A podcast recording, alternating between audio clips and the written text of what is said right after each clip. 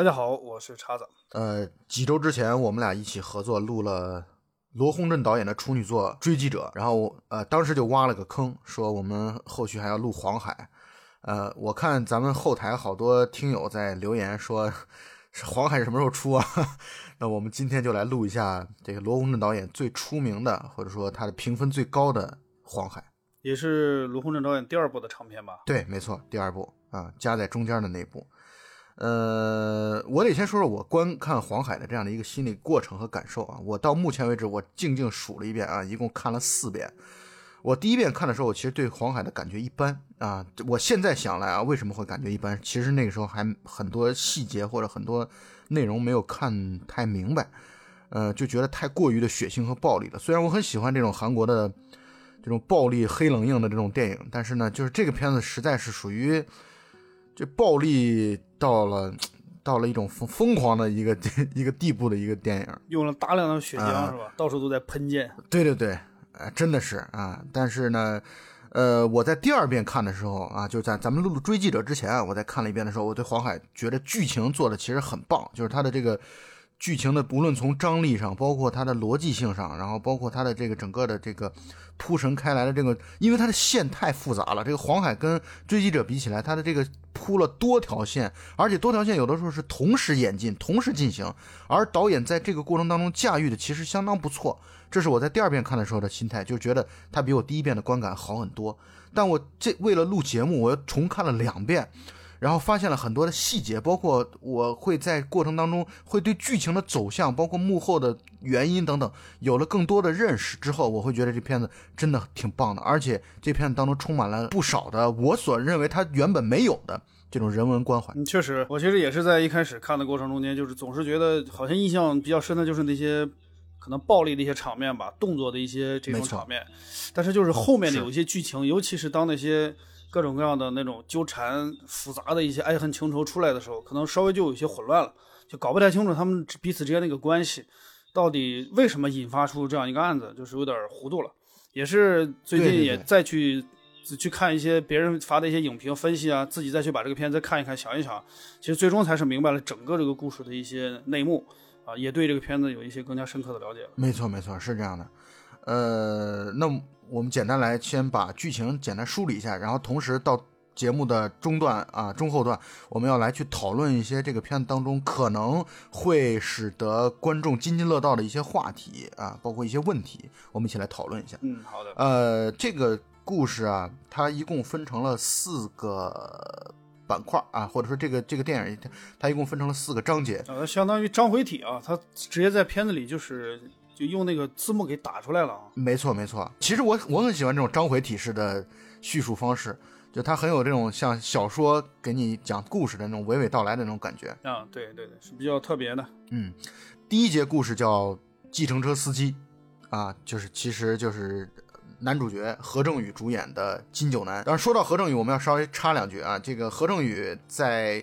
追击者当中，相当于他从追击者开始出名。啊、并且后来如日中天啊，恐怖直播也好啊，隧道也好啊，然后包括这个这个什么呃与神同行啊，都是特别现在韩国一线的男演员。但是前一阵儿出了事儿，就是他可能使使用就是服用了违禁品啊，服用了毒品，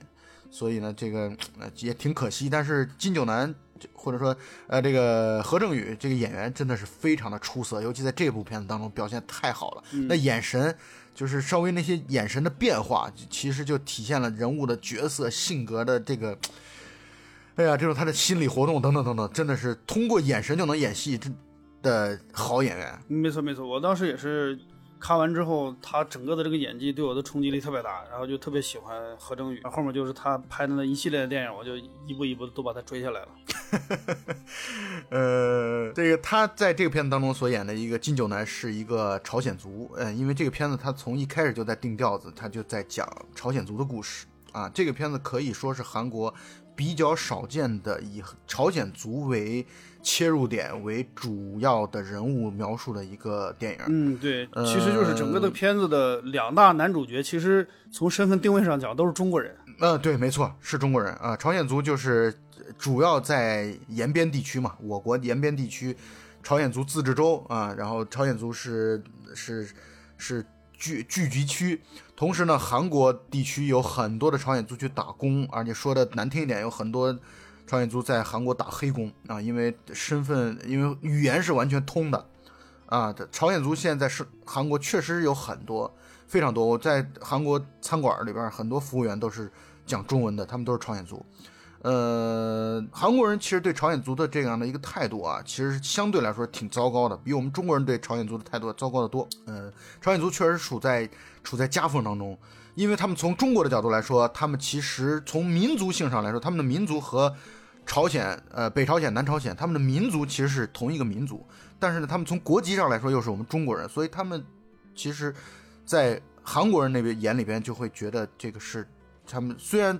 民族是同一个民族，但是一对他们来说充满了鄙视，所以韩国的很多电影当中对他们的描述啊，我觉得其实挺有失偏颇的，把他们描述成好勇斗狠，呃，头脑简单，出来就是充当打手的，充当杀手的。而其实这部片子当中，我觉得对朝鲜族的描述是相对来说比较全面，而且充满人文关怀的。他我觉得中间有一些人物的这个设定，不管是从男主角金九南还是。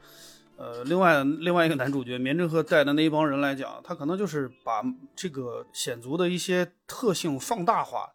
就有一部分就是那种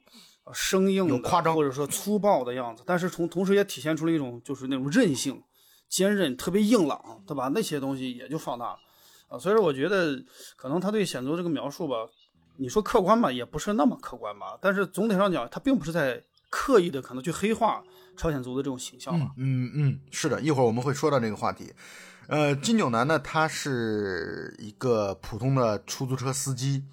呃，他就是他其实就是一个特别普通的人，他原本本来应该是一个特别普通的人，也没什么大的梦想，他就是希望，呃，他跟老婆有有一个女儿，这女儿也不大，估计也就一一岁多的样子，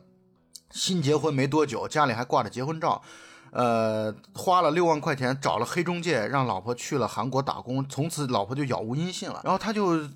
他是，然后就孤独的一个人，就欠了六万块钱，债主还不停的来追债。大致描述了他的生活状况就是这样的，浑浑噩噩的。老婆就跟这个。呃，在延吉那边，好多的这种朝鲜族男性的这个生活状态好像是很相似的，在剧中其实也体现过这一点，哈，这是一个很很普遍的一个情况，非常普遍，就是花钱让老婆出了国，然后老婆就杳无音信了，对，然后那个中介还跟他说，中介可能说的是见的。屡见不鲜的，就见怪不怪这样大量的事实，说哎，跟跟韩国人跑了的中国女人又不是一个两个，还劝他。但是对于金九对，但是金九男来说，他很不爽这种事情。他听到这种事情，他就谁这么说，他就怒目圆睁的，怒目圆睁的就瞪着谁。他他就他他难以接受这件事儿。所以其实从另外一个角度来说，他对老婆是心很重的。他不是那种说两夫妻感情很一般，他其实很爱他老婆，他经常。脑海当中时常时不时的就会回想起他老婆，这可能也体现这个人的一种性格嘛，就是那种比较倔强，然后认死理儿啊，就比较轴嘛，就这种性格的人。哎，接下来就引出来了，因为在麻将馆当中，其实就引出来了，呃，我们的第二个男主角就是片子当中极猛的棉正鹤。其实最一开始片子就是那个他打麻将，不是一开始就打麻将吗？其实最一开始那个镜头不就是两个人就在一起打麻将？是啊，一开始老棉就已经出出现了嘛。最一开始两个男主角就已经都出现在镜头面前了。没错，然后老棉在接下来的戏份当中就开始重起来了，就是老棉通过金九南的债主找到金九南，然后给他安排了个任务，就是因为金九南不是欠了六万块钱嘛，老棉的意思就是说你帮我杀个人啊，你帮我办件事儿，跑到韩国去帮我杀个人，你把这个任务完成了之后，你这六万块钱事儿你就免了，你就不用管了。啊，然后同时我还给你安排船，让你去，让你回来啊。但是你如果接了活儿不好好干的话，你这你妈和你呃小姑娘啊和你闺女都在呃延延边呢啊，都在延吉呢。那么你呃跑不了啊，你可吃不了兜着走。所以老棉从一开始就是一个特别。凶狠的，甚至我们说的极端一点，凶残的这么一个，就是他虽然那个时候还没有任何的武力上的表示，但是我们能感觉到这是个狠角色。对，你看他那个说去杀个人，那口气特别轻松，对，就跟说你去帮我买个东西那种感觉是一样。没错，没错，没错，而且就是那种手眼滔天的那种感觉，就是。呃，意思就是，你看，你帮我把这事办了，你你的欠的钱，我帮你摆平啊，你不用管了，因为他欠钱不是欠老棉的钱，但是老棉明显感觉就是，呃呃地头蛇嘛，称那些人霸一方嘛。，那就是就是那些找他追债那些债主，见了老棉，反正都是那种低三下四的感觉。对对对对对，毕恭毕敬，啊被老棉呼来喝去老棉呃，没错，呃，老棉明显是个人物嘛，就是在当当地来说肯定是个人物。非常凶悍，有名儿。呃，一开始金九南其实是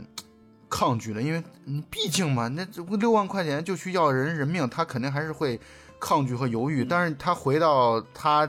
他妈那边啊，因为他妈可能住在农村啊，就把他闺女跟着他他奶奶住。嗯呃，回到他妈那边，然后看到女儿，然后做梦当中又又想起老婆。他其实去韩国，我觉得他去韩国一个很重要的目的就是他想知道消失了、失踪的老婆到底是去了哪里，发生了什么。他不愿意相信那个中介所说的话，他不愿意相信他老婆就是故意的。不愿意跟家里联系，他不愿意这样相信，所以我觉得他去韩国一个很重要的目的就是去打听老婆的下落。啊，这个是肯定的，而且你说他相不相信，他是可能有点怀疑吧，因为你看他呃，没有一些时候体现出来他这一点。你比如他说，呃，骂，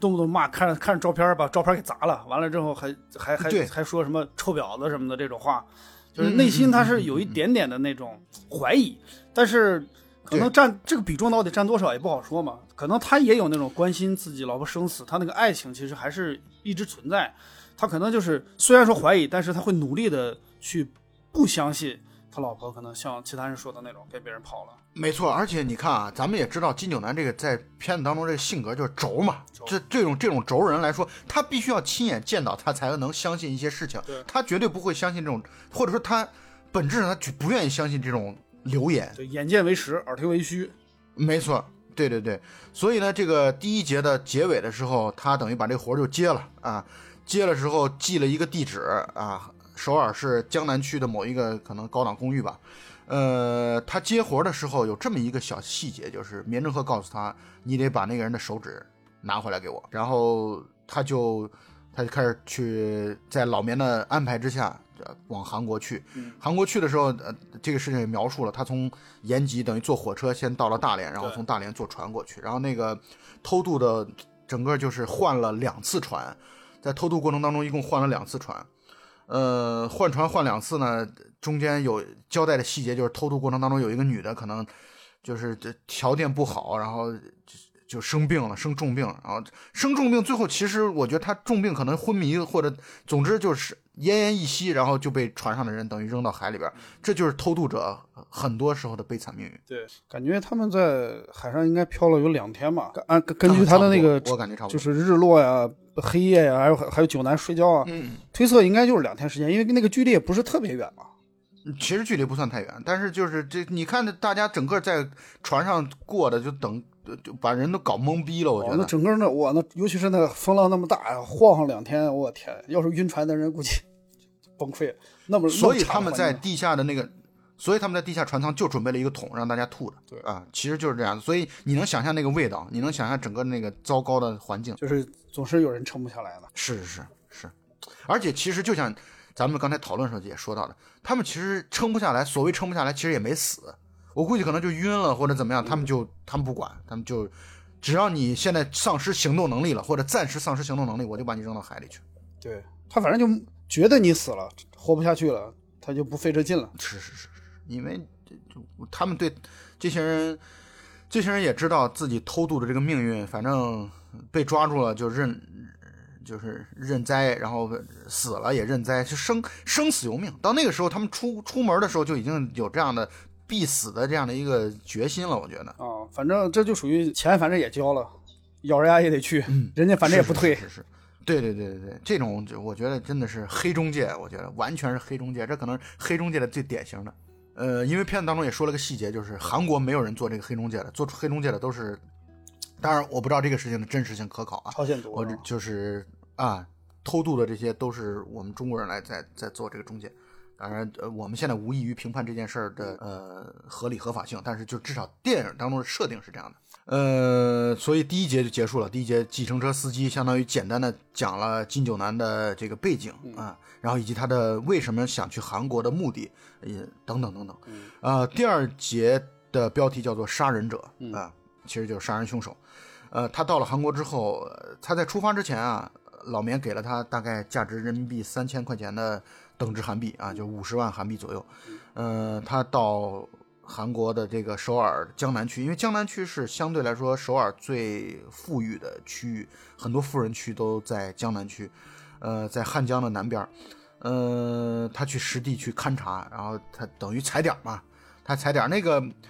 呃，那个就是相当于被害对象啊，叫金城宪啊，金城宪后来片子当中交代，他是一个大学的教授，他是中国亚运会柔道银牌获得者，哦，反正是韩国国家队的，然后什么东林大学什么体育系的教授啊，就说明这哥们儿的武力值也很高。啊，对，武力值就是挺高的，所以后来后来才能够跟两个那个朝鲜族在搏斗啊，。就在那种重被重创的情况下，生生的弄死了两个。哎呀，我就觉得这样这武力值真的是太是是是可怕。，呃，他住在江南区的一栋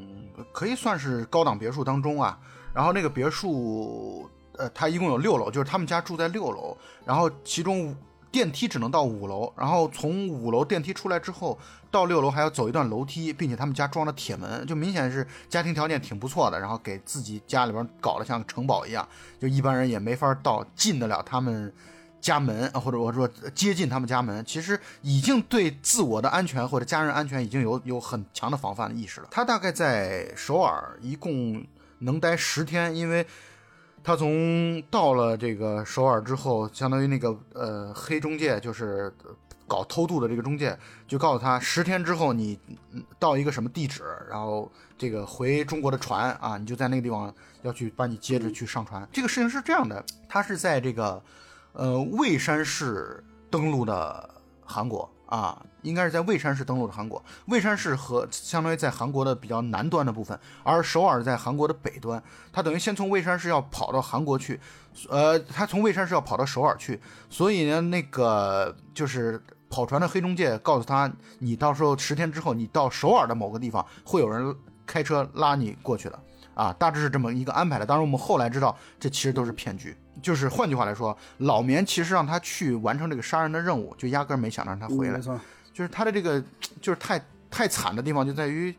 哎呀，这个这个这个就是命运真的是被人所左右了。就是让我能让你去，我也能让你回不来啊。其实就是老棉他们的这个等于层层外包，外包到最后，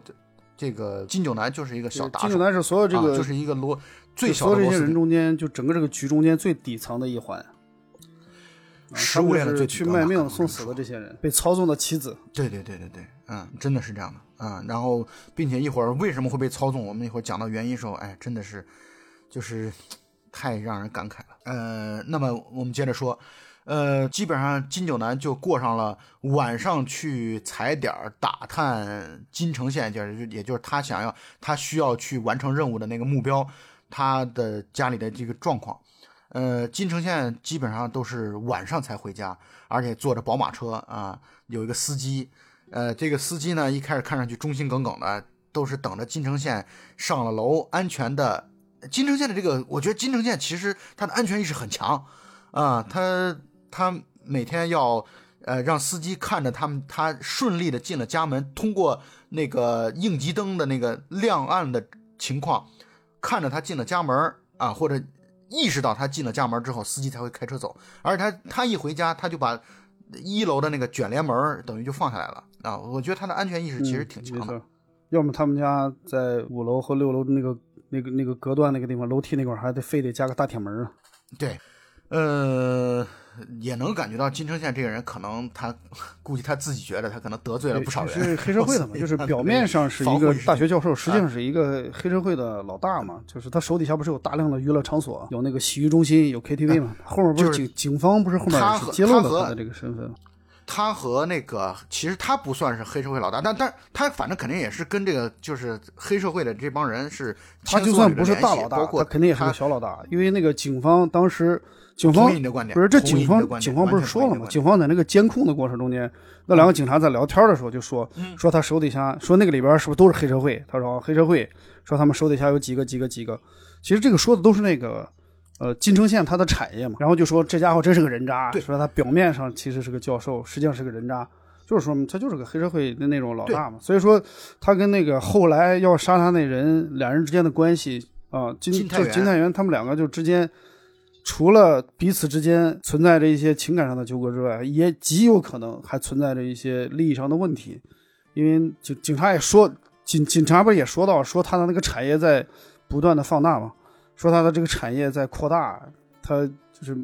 手底下的东西越来越多，这势必可能就影响到两个人的关系了吧。那对，而且是这种兄弟关系，他不是那种，就是我这儿翻译字幕挺差的，我也是后来查的，他们不是亲兄弟，他们就是那种就特别好的朋友，对，就就是那种江湖兄。弟嘛，就那种关系。对对对，没错没错，是这样的，嗯。呃，我我继续说啊，金九男他晚上在勘察他自己要完成任务的这这条线，而白天就不断的去找自己的老婆，然后就是他去找老婆，他去老婆以前打工的地方去问啊，然后问老婆现在的下下落呀。后来终于让他知道了，老婆现在貌似是和一个给日本餐馆送水产品的一个特别落魄的秃顶的中年男人同居在一起。这个其实嗯。这个片子啊，我觉得它很好的地方就在于啊，他对金九南的这个老婆李花子啊，他不是一个这种荡妇羞辱的这个方式，他不是说讲到说，你看你他妈的出了国之后就就抛抛夫弃女啊，然后就是跟韩国男人，他其实我们能理解，就是这种朝鲜族到了那边之后其实是黑户打工，这个其实是不合法的，但是他们也确实需要一个庇护。而他内心深处，通过后来的剧情交代中，他对这个在中国地区的老公也好，女儿也好，还是很有感情的。包括你看他家家里边还有女儿的照片，所以他这个片子我觉得很好的地方就在于他对这个李花子这个角色，虽然从来没有出现过，或者几乎可以说从来没有正面出现过、描述过这样的一个角色，但是依然报以同情。就是他不是单纯的说把这个人描述成一个荡妇，说你看这这货他妈出去之后就跟别人跑了。我觉得他不是单纯这样的一个描述，我觉得这是这个电影做的很丰富。和荡妇形象只是出现在金九男自己在做梦的时候做的那些噩梦，其他没有正面描述。而且到底那个是不是李花子，他也没没有明确说，只是让观众自己去推测猜测那个到底是不是。但是我觉得你，我觉得你说百分之。九十八、九十九应该就是吧，因为要不然那孩子照片怎么会在那屋里？对对对对对对对对对，对对对对对对对对对，我说这一点没错，就所以，但是呢，导演处理的妙的地方就在于他不给你把他事情说的特别的明确，他一直给你一种开放性的这种讨论方式，设计悬念，所以给观众留下了很多的解读空间。嗯嗯，所以金九南就找到了那个运海鲜的男人，并且把他暴打了一顿。这。这金九南处理问题很多时候这方式真的特别的简单，上来就问你认识李花子吗？就拿了女老婆的照片问那个秃顶男人说你认识他吗？那个男人刚说了个认识，还没说他说说了个认识，但是刚说了个但是，金九南一脚就过去把他踹翻在地，晓之以脚，动之以拳，这是金九南解决问题的方式。嗯，而他在那边就是他完成任务的那条线呢，他其实已经。策划了一个比较周密的计划。他观察到那个金城呃金城县这个人啊，总是半夜大概三点十分左右啊回来。那个金金九南每次都冻得跟孙子似的。然后金城县总是他的司机宝马车缓缓的在凌晨三点多钟的时候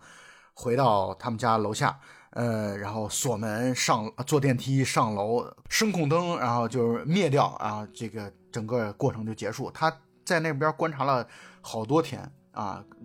制定了周密的计划。他准备在晚上两点多钟的时候潜入到那个楼当中，因为那个楼的五楼啊有一个公司，那个公司也也很拼，每天到凌晨两点钟的时候才一堆人陆续下班。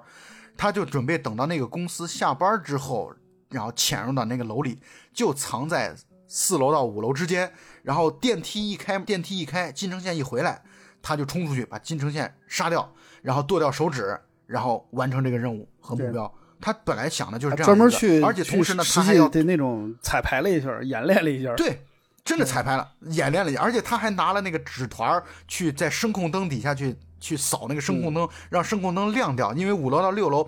司机只有看到五楼到六楼的灯亮了，并且再灭了，司机才会开车离开。这是他一开始的周密的一个计划。这这都是仔细观察、仔细思考之后的结果，就说明这个人呢还是粗中有点细的。哎，对，不不，我觉得不只是有点细，我觉得挺细的这货，已经逐渐有些杀手潜质了。呃，对对对对对对对，这个而且没人教他呀。你看他过去之后就冷冰冰的，只有一个地址，而且把那个地址月后即焚。呃，这个他只有地址，他一切的这个过程，你怎么包括你用什么凶器，怎么怎么干掉那个人，没人交代他这件事儿，没人给他指导，他完全靠自己的这个好勇斗狠的性格以及在社会当中摸爬滚打的这种经验，自己创造了一个。周密的一个计划。一开始其实他准备有点不足，带的衣服不够，也没有手表啥的。然后到了之后，第一天 马上就明白了，这到底该缺些什么。半夜蹲守太冷了，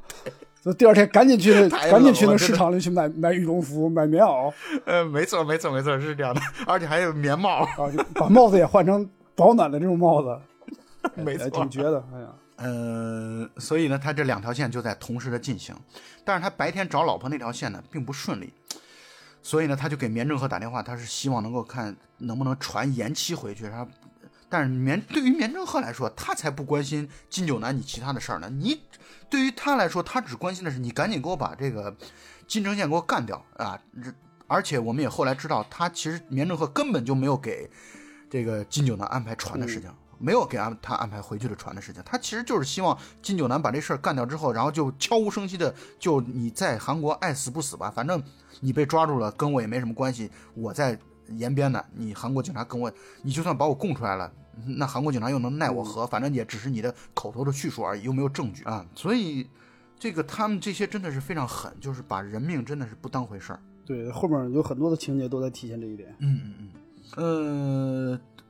所以绵正鹤就把他电话挂了，然后他再也联系不到绵正鹤了。然后他等于也有点害怕，因为绵正鹤在电话当中恐吓他说：“你你要再不把这事给我办好的话，你你你妈和你闺女你还想不想要了？”所以他决定去，还是先把任务，毕竟拿人钱财替人消灾，他得先他先把这个任务先执行好啊。他正准备当天晚上就要动手的时候，结果事情出了变故，来了两个贼头贼脑的。我看上去，我觉得那两个人也是朝鲜族，虽然他没有交代啊，但是我觉得那应该也是朝鲜族，就是贼头贼脑的两个人交头接耳的，就是而且还在看他啊，还在，就是也是在观察周边的环境，所以他就正准备要去动手的时候，发现那两个朝鲜族也在半夜的时候，像他的计划一样潜伏在了那个楼的四楼到五楼之间，而且在黑暗当中没有让声控灯亮起来，然后他那个时候的心态是懵逼的，他就在想。那这个时候金城宪要回来了怎么办？正在想着的时候，金城宪的车啊，缓缓地开到了楼下，并且金城宪像如往常一样锁掉了楼下的卷帘门，坐电梯往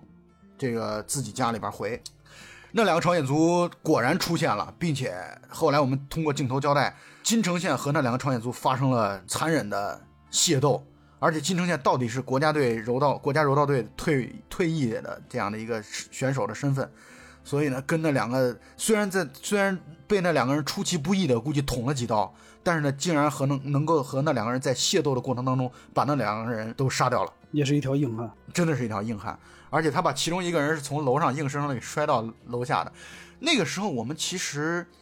在观察他楼下的司机啊，显得非常的慌乱，显得非常的慌张，而且一直在抽烟。呃，我们看到他从呃他从楼上把那个朝鲜族。扔下来一个之后，司机感觉好像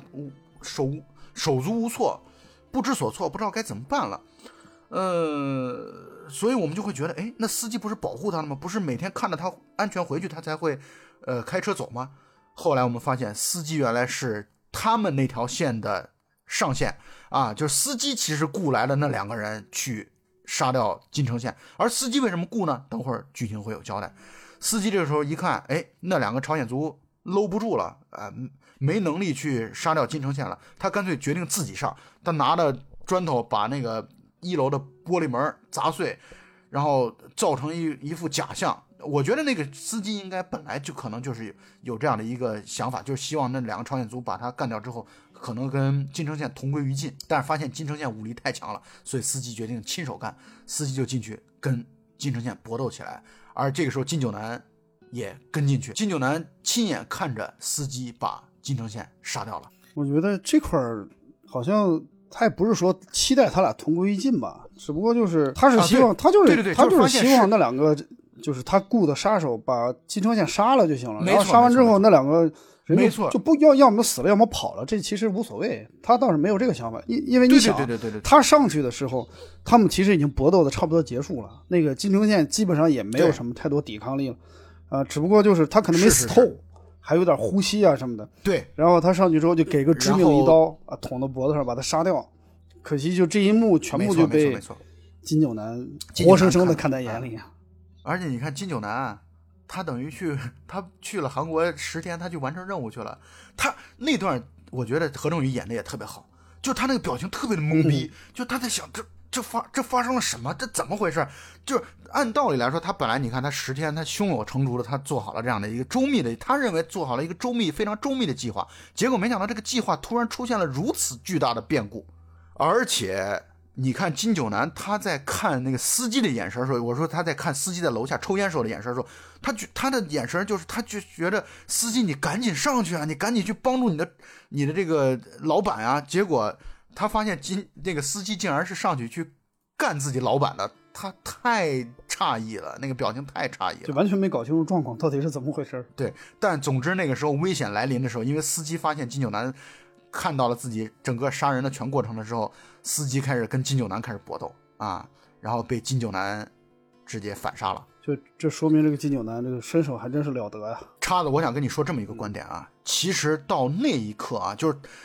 金九南如果没有去剁了金城县的大拇指的那一刻啊，在那个之前啊，金九南其实没有犯罪，他对于司机来说他是正当防卫，我我是这么认为。但是这你说不清啊，因为死死了一堆人，就你一个活了，你拿着刀，浑身是血冲下来，你你肯定说不清，但是我是说，咱们以观众的上帝视角的角度来说，其实你说金九南冤不冤？他那那段时间他其实没有做任何的事情，但是所有警察的指向都指向他，也就是他后来的那个逃亡，在我看来特别的悲催。是啊，就是他莫名其妙了就承认追踪的一个，他其实没杀，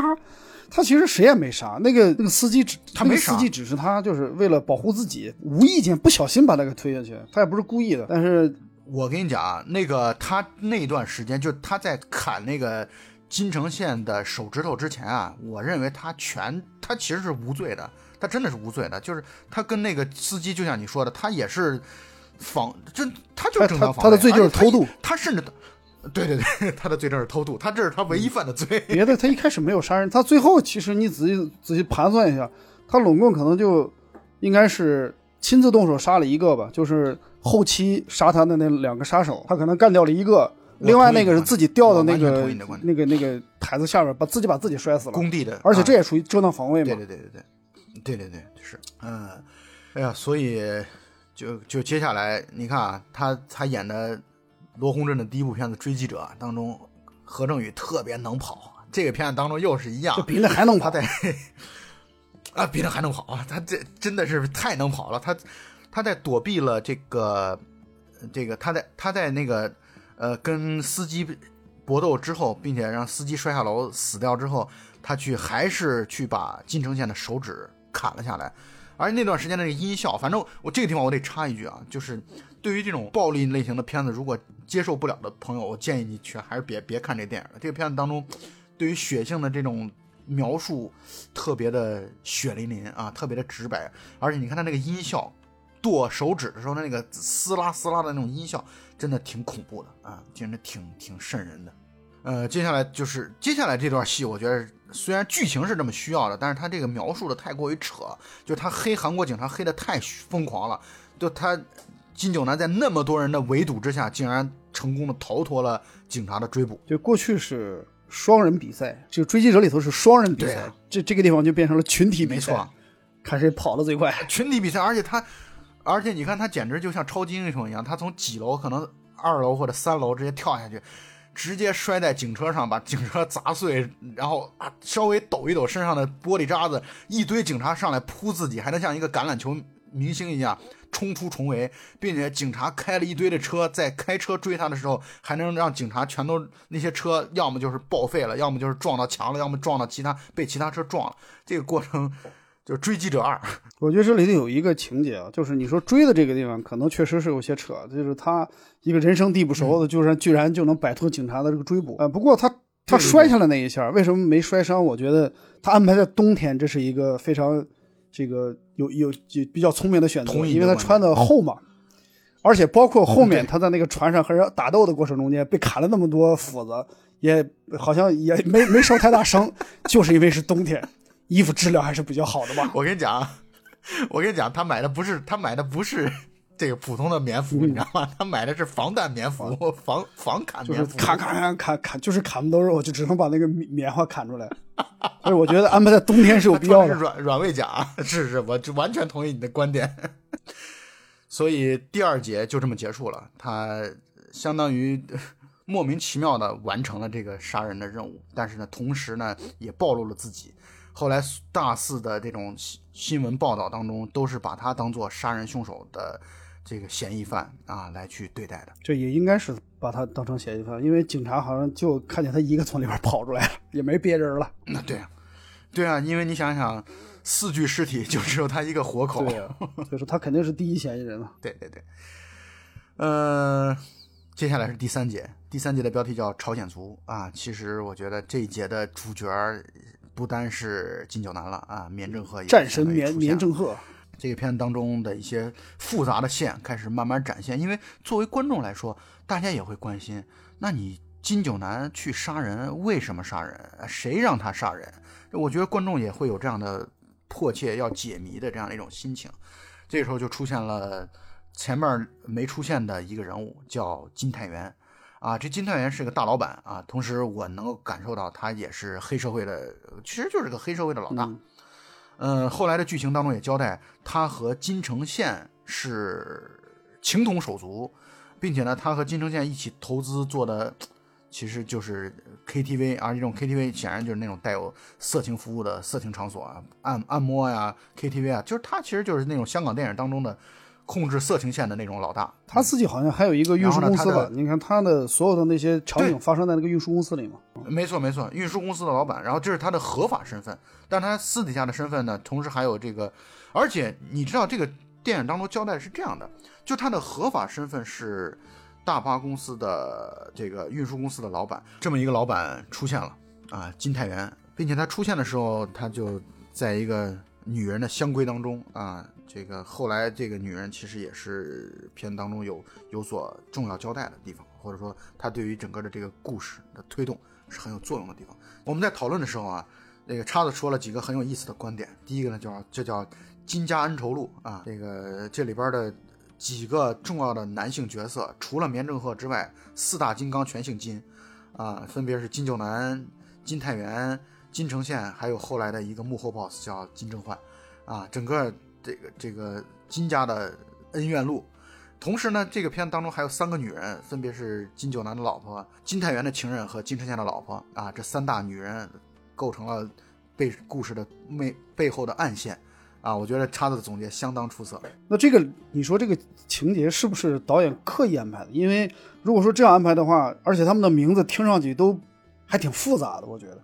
就是你越是这样去听，就容易把这个身份角色混淆，这样的话就会使得使得这个故事更加的这种扑朔迷离，让人搞不清楚。哎我其实觉得，第一是我觉得你说的是挺有道理的，第二呢就是金野确实是韩国的一个大姓，但是我知道他是大姓，但是你想想，这是一部电影啊，电影你说导演在安排角色的时候，他完全可以安排成别的角色，安排成朴啊，安排成李啊，但是他他就是刻意的安排成全是一样的一个姓氏，就感觉就弄得就就让人听起来就稍微有些含糊，就搞不清楚谁是谁。咱们虽然没有看过这方面的相关的资料，但是我我力挺你，我觉得你说的这个观点我很就否则的话，你说这样安排的意义是他为了是什么？把这个故事啊，就弄弄了四四四个纠缠在一起的角色，全部都是同一个姓氏，是吧？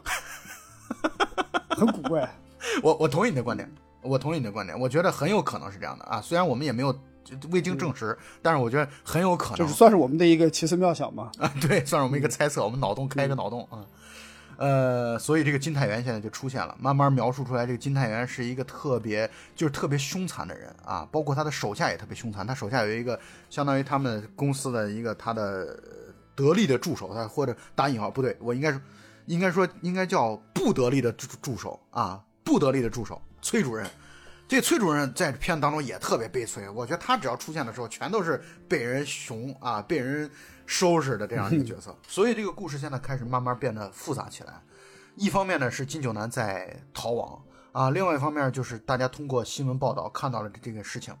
而这个你知道吗？金太元以为，就是我后来的理解，就是金太元以为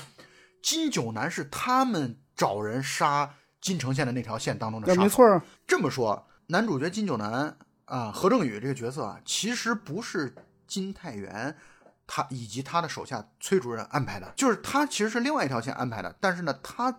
金太元不知道这件事儿，他以为这是他自己安排的手底下的杀手，所以他就要努力找到这个杀手，并且早在警察找到他之前找到他，把他灭口掉，因为要把他他这条线完全的抹杀掉。就这个地方就是后后来那些线索比较复杂的一个开始，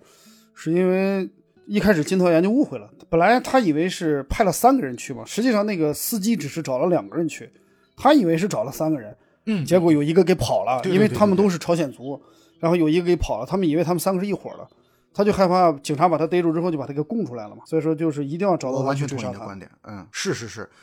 所以呢，他就开始找这个呃他的下属啊崔主任，然后去，而崔主任的手法非常的凶残，他相当于二话不说，也不分青红皂白的，就把那些可能从事犯罪活动的在首尔地区的朝鲜族抓来一个个拷打。然后努力的去拷打，后来发现他不是这条线的，不是在韩国本地的朝鲜族，而是能唯一指向的，就是因为这个人就是金九南这个人的身份啊，现在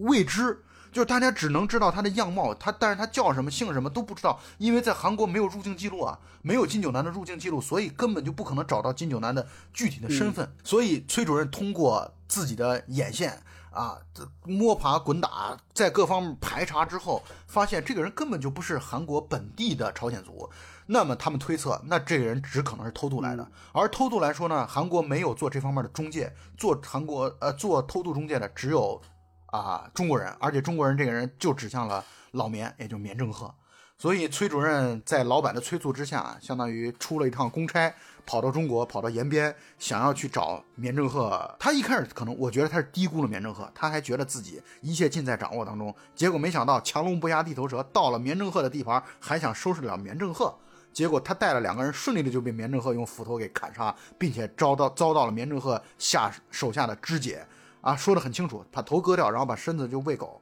这是棉正赫黑帮第一次正式露面，然后直接就震惊世人。这个杀，这个是这个杀人分尸，简直是眼睛眼睛都不带眨。而且棉之和手底下的那帮人也是一个比一个凶残，就是干这种事情，感觉就是非常轻松，就跟切一个羊、切个牛没什么区别。而且包括棉之和手底下的那个那个他那个姘头那个那个女的，也是抽着烟。然后就站在一堆尸体中间，是非常轻松，脸上一点那种恐惧的表情都没有，感觉这是就是他们的日常，每天都在干这种事情。就是我我觉得用一个词，就是我我见有一个人分析的这个剧情的时候，说到这块，就是让见识到了我们这个朝鲜族黑帮的硬核实力，直接就震惊了韩国的黑帮。对，真的是，就是韩国黑帮来了，这种一种顶礼膜拜的感觉，就是就是见到祖师爷了，你这太凶残了太凶猛了。然后我还想跟你说一个观点啊，你看啊，其实棉正赫手底下有不少的人啊，棉正赫手底下，因为他是就像你刚才说的，他相当于是一个朝鲜族的黑帮嘛。但是你看他手底下那么多人，他没有一个派过去去执行这个任务的，因为去执行金九南执行的这个任务的，因为他会觉得这个任务不值当派我的手下损耗我的兵，他就找一个那种散兵游勇，而且我也不会再再接你回来了，你把你派过去，就像一个呃天降雄兵一样，你过去把那个人干掉了，然后从从此你的身份我也不管你了，就是让你飘零在外了，就是他其实。就是在棉正赫那边，真的是运筹帷幄，他连自己的一兵一卒都不愿意损伤，就把这事办了。嗯，对，所以再一次印证了金九南的这个社会地位，或者说金九南在这个片子当中这种悲催的地位，太惨了。呃，所以棉正呃金太元派去韩国的啊、金金太元派去延边的崔主任以及他的手下们被他反杀了，但是崔主任被留了活口，因为棉正赫也敏感地感受到了崔主任不是一个一般的小混混，他应该算是黑社会当中的中层人物啊、他带着崔主任一起，反而来到了韩国。而且他们到韩国之后，你看到他们那个韩国本地的这个很本地帮派、本地的朝鲜族帮派开始接机，他们特别的，就是特别土，但是呢又特别亲切的在机场会师了。我觉得他们也可以用“土豪”两个字来形容。土就是穿的真的土，气气质啊，什么都特别土。豪指的不是有钱，更多的是豪横、豪狠，就那种感觉。呃，我我我我觉得你说特对。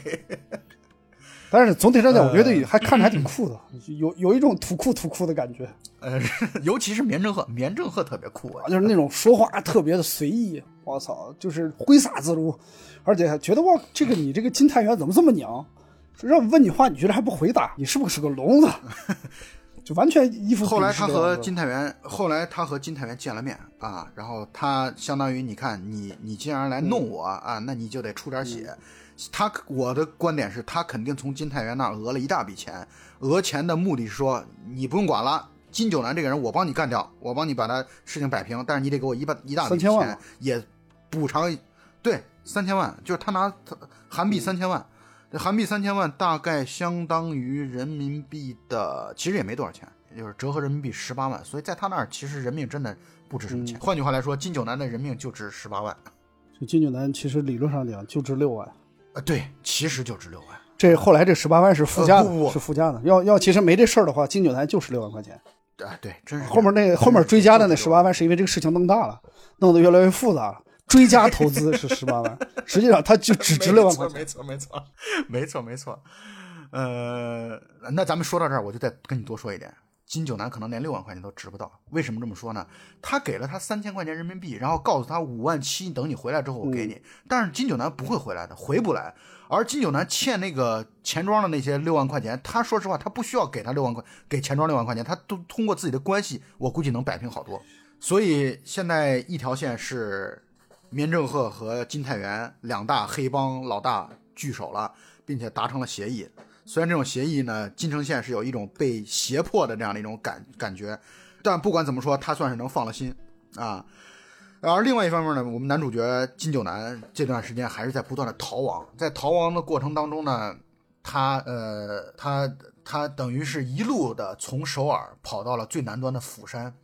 因为他发现了他。一开始，绵正鹤跟他承诺的那个，呃，接他回去的那个旅馆根本不存在，那就是个建筑工地，所以他才意识到自己是被黑了。而他现在努力想要去找到那个运他过来的那个偷渡中介，他通过偷渡中介所扔的一个废弃的打火机而找到了那个偷渡中介所在的地方，并且把那个偷渡中介捆绑了起来，啊，然后要去要去。他的目的很简单，他就是要回中国，所以那个偷渡中介被他打打翻在地之后，那段时间等于告诉他，哎，今天晚上你两点你去釜山的六号码头，你我给你安排船让你走掉啊。他那段时间他也只能他的命运也只能寄托在这个人身上，因为他想要回中国，只有这样的身份和方法，因为他是无身份的。他谁也不认识，而且他那个时候他他又不能走官方的途径，他而且他又是被警察通缉的罪犯，他真的很难。那段时间他太难了，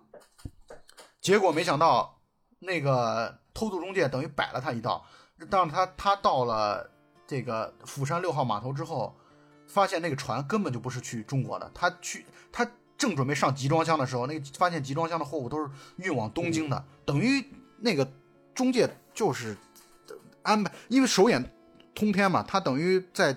就是跑船界非常有有路子有渠道，随便把你安排到一个集装箱里边，谁知道把你运到哪去了？他结果他眼疾手快的发现那是去东京的船，他又展开了一场追逐的戏，并且这个时候绵正鹤带着大批手下到了码头，那段戏太惨烈了。但是我觉得罗洪镇安排的很好的地方就在于他把。金呃，他把金九南逃跑，一开始逃跑啊，就是躲避这些众人的追追捕。在一个我觉得导演处理特别好的地方就在于啊，金九南被一大堆人追逐的时候啊，导演给他安排了一个逼仄的空间，把他放在了这个船里边啊，一个巨轮里边。所以呢，他就是等于逼仄的这种空间啊，金九南每次只需要面对一个人就行了，就是一次只能面对一个人。所以这样给这个打斗的合理性和真实性，我觉得提供了帮助。就在船舱中间那个打斗是吧？对对对，基本上都挤不进来。我觉得还是是是，我觉得还是相对来说比较合理的，而且确实很惨烈。你看金九男身上其实中了好多斧头。对，幸亏穿着羽绒服。我觉得这个片子看完之后，我们都很想买一身那样的羽绒服，防弹羽绒服、防砍羽绒服，软猬加羽绒服。嗯，然后就是一番追逐啊，然后包括狂飙的追车戏，但最终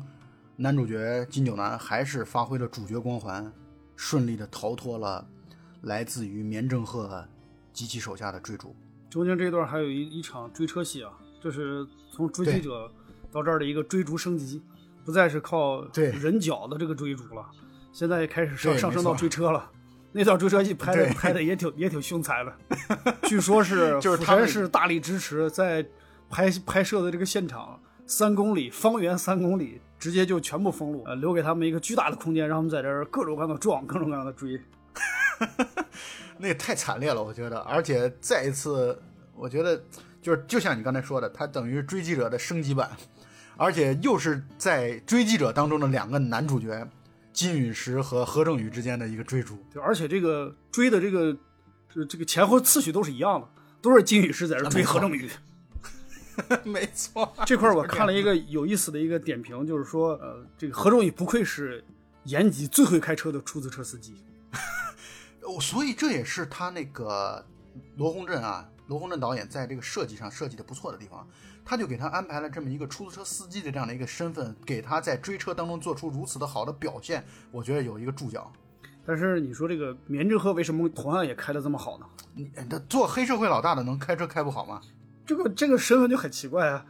呃，有可能是因为他是你看那个棉之鹤最后给安排的一个身份是那个就是狗贩子嘛，狗贩子他平时可能也经常开车，所以说开车技术也比较好，这算是一个合理的解释。对 对对，我同意的观点。但是最后还你说你像把咱最后还是这个出租车司机略胜一筹，对，到底是以开车为本行的嘛？最后还是比较凶残，最后还是跑了。对，这是第三节就结束掉了，而第四节也是全篇的最后一节啊，标题就叫黄海。黄海的一开始啊，呃，一堆朝鲜族在棉正鹤的率领之下，他们在啃棒子骨。大牛骨头开始出场了，然后同时另外一条线在交代金太原那边啊，金太原的手底下那个崔主任抓住了一个人，抓住了一个酒吧的服务员啊，一个服务生，那个服务生才牵出来金九南这条线，就换句话来说，谁雇了金九南来去杀人这件事儿，才知道是有一个人叫金正焕啊，这个时候姓金的最后一位。出场了啊，当然也只是在人的描述当中出出现了啊。金正焕酒吧的一个常客，然后跟酒吧服务员经常聊聊聊，说想要除掉一个人啊，金城县。然后酒吧服务员可能他们借着酒劲儿啊，就吹牛逼，然后说啊，我，呃，我老婆有个朋友，他有个情人在延边啊，然后他的手眼通天，什么都能干啊，神通广大。那么你如果要办这个事儿，我来去找这个我老婆的这个朋友去把这事儿办了。呃，所以呢，这个他就通过这条老棉这条线找到了金九南来去杀金城县，而金正焕为什么要杀金城县，我们等会儿再交代。金太原搞清楚了，这个金九南不是他自己这这边的县的，所以他也就不担心了，并不担心了。但他这个时候觉得棉正鹤对他是巨大的威胁，所以他反过来又去派手下去，跑到棉正鹤他们正在啃牛骨头的那个寓所啊，要去收拾棉正鹤这一派。这个时候，棉正鹤就体现出来了这种棒子骨战神的这个气概，拿着牛棒子骨砍杀了很多的人。这场疯狂的械斗体现出来朝鲜族的巨大的战斗力。我觉得这一而且主要能是全篇棉正鹤的巨大的战斗力。我觉得这一幕可能是全篇就是从动作戏就打斗场面来讲最精彩的一幕了，就是用大牛对头棒子 去杀人这一块儿，我觉得真是太牛了。这这个地方的设计就特别的原始、粗糙、生猛。真的是原始粗糙，嗯，真的是就是把这个生猛到了极致，嗯，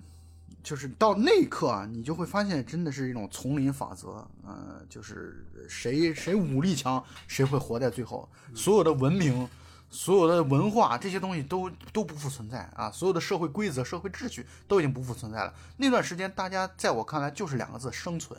我觉得所有人都是为了生存而去拼战斗力、拼武力、拼耐力。因为你看，棉正鹤在这场战斗当中，其实也是受了巨多的伤，他被身上也被捅了数刀，但他最终还是作为在那个场场合场所存活下来的唯一的一个人。他在临走之前，他把那个地方烧掉了。就是是不是就是跟就是一开始讲的那个部分，就是拍的那个部分，就是他是个狗贩子嘛，他们就像嗯狗一样在相互撕咬，是是是，斗狗，谁到最后能生存到最后就把对方咬死，自己就活了。虽然说遍体鳞伤，但是他能生存下来，就这么个感觉啊。对，没错，完全没错。拿的还是骨头，你想想，是啊，就是完全这种隐喻是很很强烈或者很明确的，嗯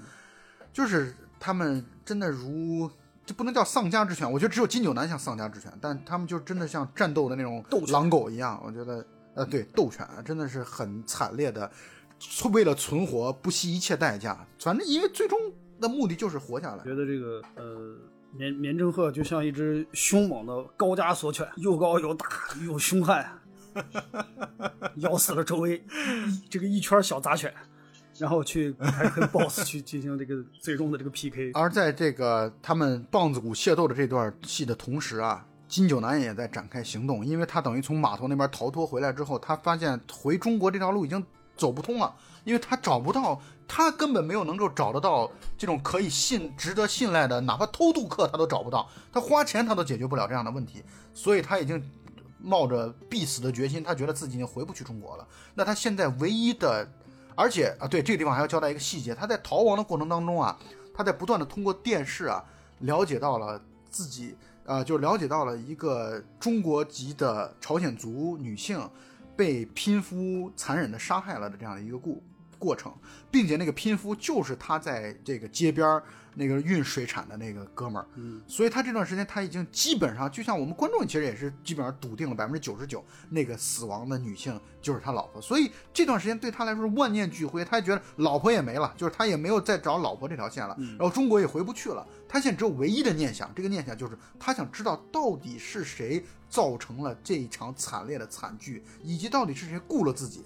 他一定要揪出这个雇了自己的这个人，然后找到他，并且要他要去复仇。我觉得他那个时段时间的目的就是这么简单，因为他也觉得他跑不掉了，警察都在到处的追捕他，他肯定是跑不掉了。对这个地方，我觉得就是已经到了最后。九南，你看九南其实经经历了几次转换嘛，就是一开始的时候，他内心还有希望的时候，他的目的就是按照民民政鹤的要求去杀人，这是他第一个目的。中间夹杂了第二个目的，就是他希望还有希望去希望能找到自己的老婆，这是他的两个目的。结果到现在呢，前面两个目的都无法实现了，他的希望最终破灭了。但是他最后还是给自己找了一个目的，就是目标，就是希望能够探求整个事件的真相到底是什么。对于对于这个呃金九南来讲，就他必须内心有一个动机去驱使他展开一系列的行动，否则你以他现在这个状况来讲，他是根本没办法去行动的，没有行行动的这个动力。对，我觉得你说的完全没错啊。所以呢，他现在的就是唯一的念想就是找到幕后的真凶是谁，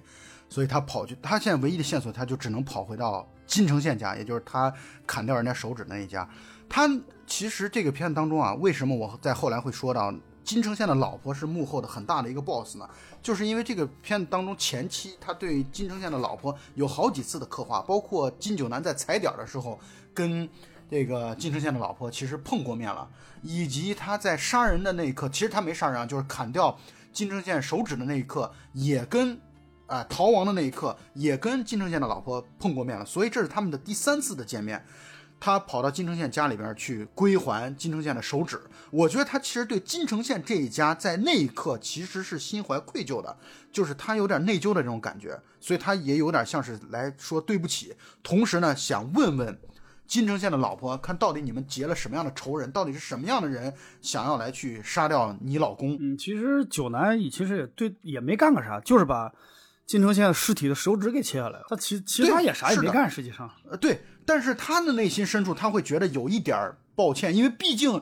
他切手指的那一刻，金城县的老婆等于目睹了这一刻，所以他会觉得，那你你肯定也会觉得是我干的，但是我就明确告诉你，人不是我杀的，人是司机杀的，但是我想知道司机这条线到底是谁来造成的，谁来雇佣的这个司机啊？他是来主要是想解释一下事情的真相，希望对方能对对对明确这个事情不是他干的。另外就是想是了解了解那个司机的情况啊。嗯所以呢，呃，我的理解是，这段戏虽然没有明确交代啊，但我的理解就是金城县的老婆给他指了明了一条路，就是金太原。换句话来说，他这现在开始去查司机那条线，查金太原那条线，他要去复仇。所以呢，他就去查金太原和金城县所共同经营的 KTV。他先跑到 KTV 那边，包括跑到可能司机家里边去，发现司机在米袋子当中藏了一大堆的钱，所以他等于后续活动的一些资金来源也在这个地方得到了一定的解释。对对对，这个地方我觉得细节安排的还是非常合理的，因为他一开始来的时候手里就只拿了五十万韩元，五十万韩币，然后那些钱应该差不多也都花的差不多了。但是这后后面就包括他后面给那些什么蛇头钱呀，然后他怎么样去把这个骨灰给他拿回来啊，花的那个钱去把尸体烧掉，那这些东西这个经费到底哪里来呢？他必须得合理解释这个问题啊。所以说这块儿我觉得就是为了合理的把这些问题解决，安排的一个非常重要的一个细节。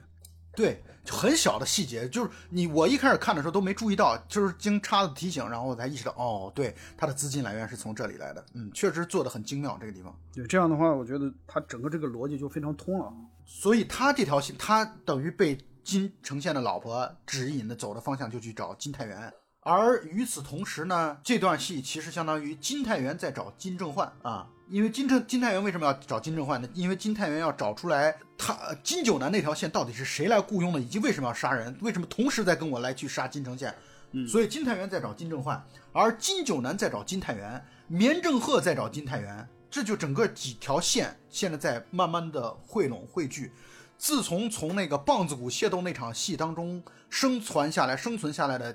绵正鹤，这个时候愈加大发神威，然后跑到了。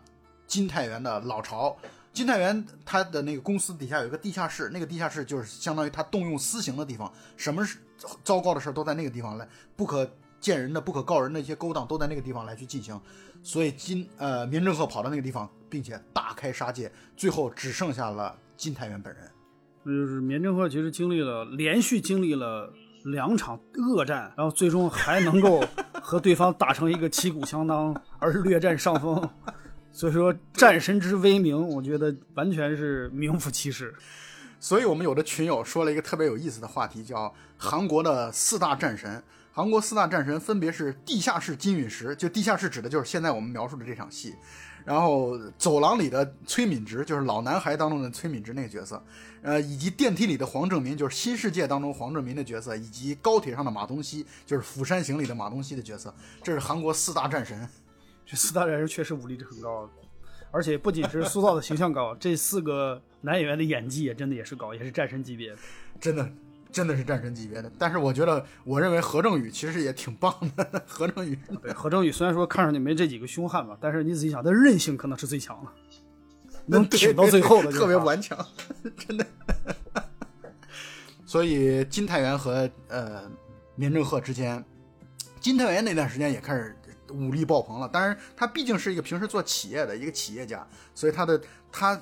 只能是趁绵正鹤不备背后偷袭偷袭他啊！但是最后两个人就相当于同归于尽了。绵正鹤也是身上受了太多的伤，虽然在最后凶残的把金金太元杀掉之后，但他自己也已经不行了，倒在自己要去开车时候的倒在方向盘上。而这个时候查到所有线索的金九南出现了，他默默地看着两具尸体，一个是金太元，一个是啊绵正鹤。而金太元在临死之前跟金九南说了一段话，这段话相当于也是剧情的一个重要的推动。他在骂人，他在他在咒骂，他在咒骂金城县，说你竟敢在我的家里睡我的女人。呃，前前面其实是有交代的，就是金太元是有一个小三儿的啊，然后他有一个情人的，啊，他之所以会跟金城县夫呃这个兄弟反目。就是因为金城县，当然也有一方面原因，我觉得叉子刚才说的挺对的。他们在经营方面、分赃方面，可能也有一些不均的地方啊。也在长久的经营理念当中，或者这个这个经营过程当中，可能也会有一些矛盾冲突。再加上金城县睡了他的情人啊，以至于他产生了杀心啊。他在临死之前，他说出来了这段过程。我觉得这也是导演必须得，虽然有点狗血啊，但是他他通过这件事儿，他得把这事儿讲出来。就它的原因在哪里，对吧？嗯，并且这地方我们还要稍微多交代一点的地方就在于，在金九南查这个金太原这条线的过程当中，他竟然还有一段被车撞昏啊，并且就差点被人又干掉的一个一个支线故事。后来我们发现，他这段被撞昏、撞晕是金正焕找了两个朝鲜族主使的。呃，他在成功逃脱之后，拿到了金正焕的名片。他才知道原来要杀自己的叫金正焕，所以这件事儿我的理解是这样的，就是为什么金我说金正焕以及金城县的老婆才是这个过程当中最大的幕后 boss，就是他找到了金九南找到了金城县的老婆之后，然后才引来了金正焕对自己的一个一个杀戮或者说对自己的一个追捕，所以我呢，我的推测就是，金城宪的老婆跟跟自己的情夫说了这件事儿之后，他们俩继续去反杀他，所以这个事情太复杂了，到最后真的是剧情点非常非常密集。所以说他们俩不仅是幕后 BOSS，也是最终的幕后赢家嘛。真的是这样的，以至于以至于金九南在目睹了两具尸体，也就是那个同归于尽的金泰元和绵正鹤之后，他要继续去寻找金正焕。结果呢，他到金正焕那那呃，他到金正焕的那个所在的银行，他其实金正焕只是银行的一个小科长，也就是比普通职员高了一个级别的那样的一个一个一个角色而已。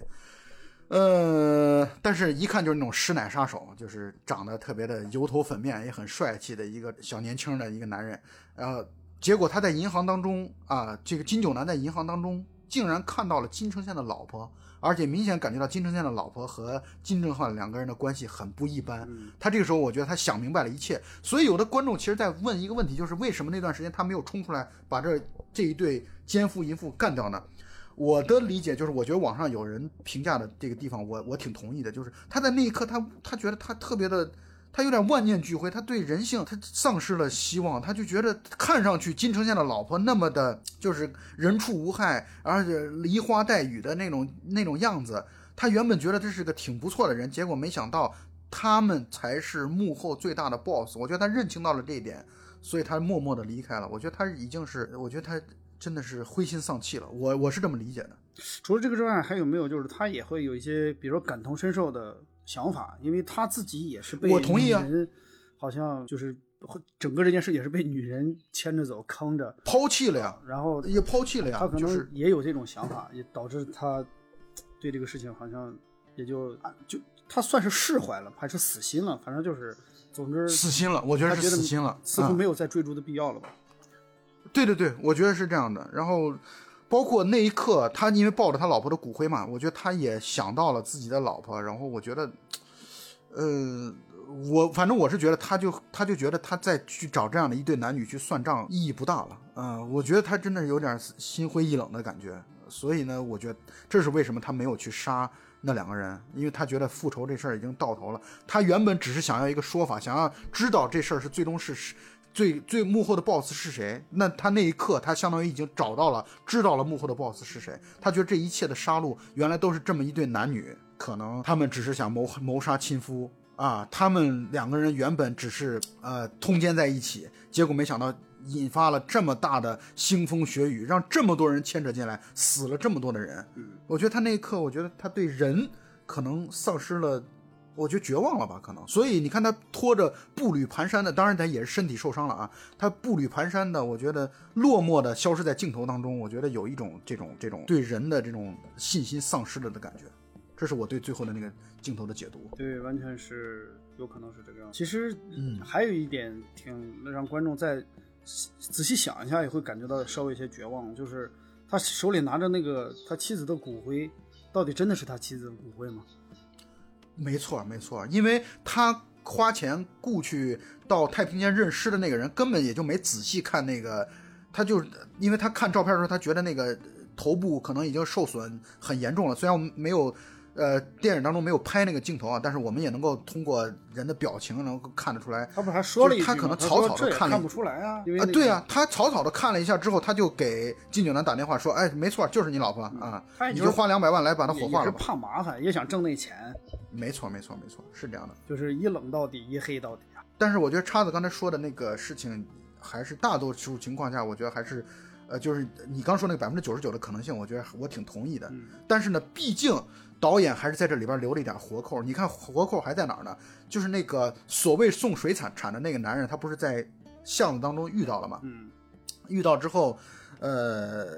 等于有有了照面，但是后来警方逮到的这个杀人凶手虽然也是个秃顶，但是戴戴着口罩，就是他等于导演还是在稍微云里雾里的给你们这么玩一下，就是不会让你就直接明确指向戴口罩的那个男人就是他在巷当中遇到的那个秃顶男人。反正最终嘛，就是这个他老婆是是死是活，这个其实导演并没有一个明确的交代，更多的还是对没有明确用的线索让观众自己去思考他到底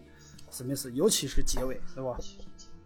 对，当然我跟叉子我们的结论就是，我们还觉得这个他老婆确实李花子确实死了，他抱着的骨灰可能确实就是啊，当然他抱着骨灰是不是他老婆的骨灰这件事儿两两说啊，这事儿可真不一定。但是我还是倾向于他老婆肯定是死了。这个故事到最后的最后呢，他用的刀到了码头，逼着一个老船夫，然后开着他自己的快艇，然后其实那个船到底能不能到中国，他自己也不知道，但他就是有一个强烈的回家的这样的一个念头啊，带着老婆的骨灰上了那那艘船，嗯，而在船上开到黄海的时候，呃，血流过多，当然他可能也没死，可能昏厥昏迷过去了。可是那个老船夫呢，也是怕麻烦，也是害怕他，所以把他直接扔到海里，就像一开始他们偷渡的时候被扔到海里的那个女性尸体一样。嗯，嗯，然后故事就结束了。在梦里啊，所谓的梦里，他又看到了自己老婆离开啊，离开延边时候上火车的场景，然后以及出了字幕之后，又有最后一个小的彩蛋，他老婆下了火车啊，到了站台上，当然是空无一人站台，所以我理解这就是梦，这一切都是不真实的，哦，这是假这个地方反的。正最终那个彩蛋，大家解读的也挺多的。啊，对有人说是他老婆活着回来，但是也有很多的观众就解读说，第一个就是站台是空无一人，第二个就是对啊他老婆穿的那身衣裳就跟上车的那身衣裳是一模一样啊。是是是，因为那个那个，而且还有一点就是九南对他老婆最后的一个印象嘛。对对对，而且还有一点是，他老婆那那段戏，就是那个彩蛋，所谓彩蛋那段戏，他呃调色的那个效果啊，也调的那种像梦境一样，我觉得那本身就是就不真实的成可能性要远远大于真实的可能性。就是整个影片的调色基调都是偏冷、偏灰、偏黑，对，然后最后那个一幕那个镜头偏暖偏暖啊那段偏暖偏黄，没错没错因为走，那样的一个风格，没错没错就完全不一样的这种调色。所以说，是是是诸多的线索都应该指向说，最后呢应该不是一个真实的场景，那是九南死前最后的一个画面吧，应该是在他头脑中。嗯嗯。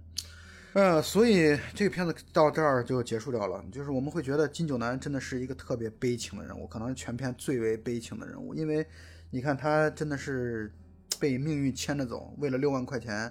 他要还债，他自己开车也还不起钱，然后打麻将也老输，然后呢，他要还这个钱，他只能铤而走险，采用这样的方式，草菅人命的方式。但是呢，他又一个悲催的地方就在于，他到了韩国之后，他其实并没有杀人，嗯，他跟就像我们前面说的，他没有杀人，但是他最终却成了警方所有警方所指的，包括黑白两道都在追杀他，或者都在追捕他，他太太太惨了，他真的太难了。而且老婆又莫名其妙的死了，啊，甚至是杳无音信，也都不知道他最后抱的骨灰，他都没见到嗯老婆一面，他都不确定自己抱的骨灰是不是属于自己老婆的，所以他太悲惨了。我觉得这个人物的悲情性在最后又葬身黄海。而这个片子为什么叫黄海这个名字呢？就是因为黄海是处在中韩之间的，它暗示了或者隐喻、折射了朝鲜族这样的一个身份，就好像貌似是夹在中韩的这样的一个身份之间，嗯这代表了一种身份的这种错位啊，或者身份认同当中的一种缺失。中国人可能会觉得，当然我们中国人本身对朝鲜族的印象还是其实还是挺好的，但是对于中国人来说，他相当于少数民族嘛，而对韩国人来说，他又是外国人，所以他就夹夹在那种夹缝当中。你看他在黄海回不去家，又呃在韩国也没法接受他，只能静静的最后葬身在黄海当中。我觉得这个黄海的隐喻，主要就体现了他朝鲜族的这个身份。嗯，我觉得也是这样。否则的话，你说这个嗯片名为什么以一个地理区域来？因为整整个这个片子中间，其实出现黄海的地方也并不多，就是一开始偷渡的时候和结尾，然后中间其实也没有太多的跟黄海相关的一些。没。错，没错，没错。没错但是很明显，这个黄海就是一开始和结尾这两次的出现，就是把主人公的这种身份尴尬、身份境遇，就很好的体现出来。是是是，我，呃，然后同时呢，这个片子啊，就是一开始我们都会觉得，哎呀，导演是不是又在黑朝鲜族？因为这个韩国电影当中啊，有一种这样的一种风气和风潮啊，就是就是把把朝鲜族描述成那种特别凶残、头脑简单、四肢发达的那样的一个角色。但是我我们一开始也已经定了调子了，或者我们一开始就已经强调了，这朝鲜族在这个片子当中，其实导演是通过九南这个身份啊，或者九南这个角色，他其实挺温情脉脉的，而且他对朝鲜族的这个描述啊，他是立体的，是丰满的。你比如金九南，其实他是被命运所迫的，然后他也在夹缝当中的，而他是是属在食物链社会的最底层的，甚至连一个黑社会最低等的打手都不如。你看棉政鹤都不会派自己的手下去完成这件事儿，直接找了一个编外人员外包给你，把这事儿你就给我办了，然后同时你办完之后，我也不会让你回来了，就是你就会就感觉到导演其实对朝鲜族的人是充满了同情的。为什么还这么说呢？就是你看这个片子当中，其实糟糕的人，我觉得金太元是特别糟糕的人，而这个金城宪的老婆是特别糟糕的人，金正焕是特别糟糕的人。他们对待生命的态度，真的草菅人命，那跟金九南对于生命的态度可完全不一样。金九南更多的这种无奈、被动、被迫，而这几个主体的杀人的人，真的是杀人不眨眼。所以我觉得这个片子其实，我觉得充满了对朝鲜人族啊，对朝鲜族的同情。它不像后来出现的。新世界这个片子，还有《犯罪都市》马东锡所演的那个《犯罪都市》这个片子，那里边对于朝鲜族真的就是杀人不眨眼的，只有杀戮，没有人性的这个角色的描述啊。那么我觉得《黄海》这片子对朝鲜族的描述其实还是比较丰满的，而也体现了导演的这种人文关怀。哦，我觉得也是这样。这个你要说黑嘛，它确实也只有自黑。他确实是没有去黑其他的一些国家呀，或者其他的种族。韩国电影还是充满了更多的是自黑吧。你比如说警察的无能啊，黑社会横行啊，啊，社会混乱啊，其实更多的是讲的是韩国国内自己的事情嘛。嗯嗯嗯。同时呢，你看这个片子当中对金九南有几个小的地方啊，当然也是何正宇表演的很出色的地方啊，来表现他这个人本人是一个。就表现出来特别的生冷蹭倔啊，但是呢，其实内心还是有一些柔软的地方的。比如说，他对他老婆，这不用说了。其实虽然他嘴上骂着臭婊子、什么贱人之类的，但是他其实对他老婆真的是还是挺一往情深的。再一个，他对他闺女，他在赴死就是决心赴死之前，他专门给他闺女打了个电话，想要听听闺女的声音，但是实在是深夜了，没有听到自己闺女的声音。呃，以及他，你看他在呃这。躲避警察的追捕的时候，逃亡的时候，他有一段戏在，呃，国道上，然后坐的那个大巴车，他从大巴车的玻璃上逃跑，然后警察自己误伤了自己的同事的时候，他那个眼神其实是有一种对于那个被射伤的警察有一种内疚的，有一种困疚、愧疚的那样的一种困惑存在的，以及他后来还金城宪的手指的时候，也是代表了对金城宪的家人的这样的一个抱歉的，所以我就觉得金金九南这个人其实是一个挺有温度的一个人。所以我觉得这是真的是经过四次观看之后，我对这个电影真的是印象真的挺好的。包括他他很多戏他也能圆得通。我就唯一稍微有有就有一点点不满意的地方，当然这也是导演自己的风格的问题，就是他实在太黑暗了。你看他让最后的幕后 boss 那个金城宪的老婆和金正焕安然无恙，作为观众来说真的看的挺心酸的。还有一个细节我不知道你注意了吗？就是金九南从头到尾。在这个影片中间没有一次笑容，真的是这样的，就是从来没有，没有生活的重压。他的表情就这么就那么几种，一个就是冷漠麻木，脸上没啥表情；嗯另外一种就是愤怒、暴躁的那种双目圆睁那种表情；再就是惊恐，对，然后有一种不知所措、不知道该干什么的表情。是是是，完全没有任何开心的，或者或者甚至于说像一个普通人一点的这种正常的表情。它都是一种都没有特别让人不舒服的难受的一种负面表情。是是是，我觉得你说这点，观众一定注意得到啊。这个他真的是把这样的一个悲情人物的这个描述到了极致啊。这其实是真的是可以看到导演其实对金九南这个角色，我认为充满了感情的。我感觉是。他对，而且他也并不是说金九南，你你看你犯罪了，我我同情你，我是不对的。他其实一方面指责犯罪，这个没毫无问题，你犯的错就是犯的错，你杀人了就是杀人了，你你暴力了就是暴力了，这个观众都能看得到。但同时呢，对于这个人的人性本身是充满了这种悲悯的态度，有一种悲悯的态度在里面。这其实是我觉得罗洪镇处理的很好的地方。哎呀，所以我们今天今天洋洋洒洒实在谈了太多了，关于这个。电影啊，当然，我们觉得背后的这些剧情，我们也只是我们俩对于这个电影的一些解读，可能有的观点跟大家不一致。但是我觉得有意思的就在于这儿，导演给了我们很多开放式的这样的一个讨论空间，我们大家可能对于这个角色，包括剧情的走向，可能都会有自己的认识。但是我们还是觉得，虽然我们讲了很多，但我们强烈推荐朋友们啊，当然是不怕暴力场面的朋友们。都去看一看这个电影，真的是很出色的电影。没错，这也是在我心目中最好的韩国电影之一了。嗯嗯嗯，那我在看完几遍之后，确实觉得这个片子称得上最好的韩国电影之一的而且有人。去说，当时说这个片子应该是完全有资格去提名，也是那个奥斯卡最佳外语片嘛，现在叫奥斯卡什么国际影片是吧？但这种风格不是奥斯卡的那个喜好的品味，因为太过于的残忍和血腥了。对于这种呃西方世界的这样的一种价值观，我觉得这个片子可能对他们来说太过于生猛了。但是从整个影片的完成度啊，从整个影片的质量啊，我觉得都真的是非常非常好啊！是是是是是啊，所以我们再次强推这部片子。强烈推荐没有看过的去看一下。好，那么本期节目到此结束，感谢大家收听啊，再见。大家再见。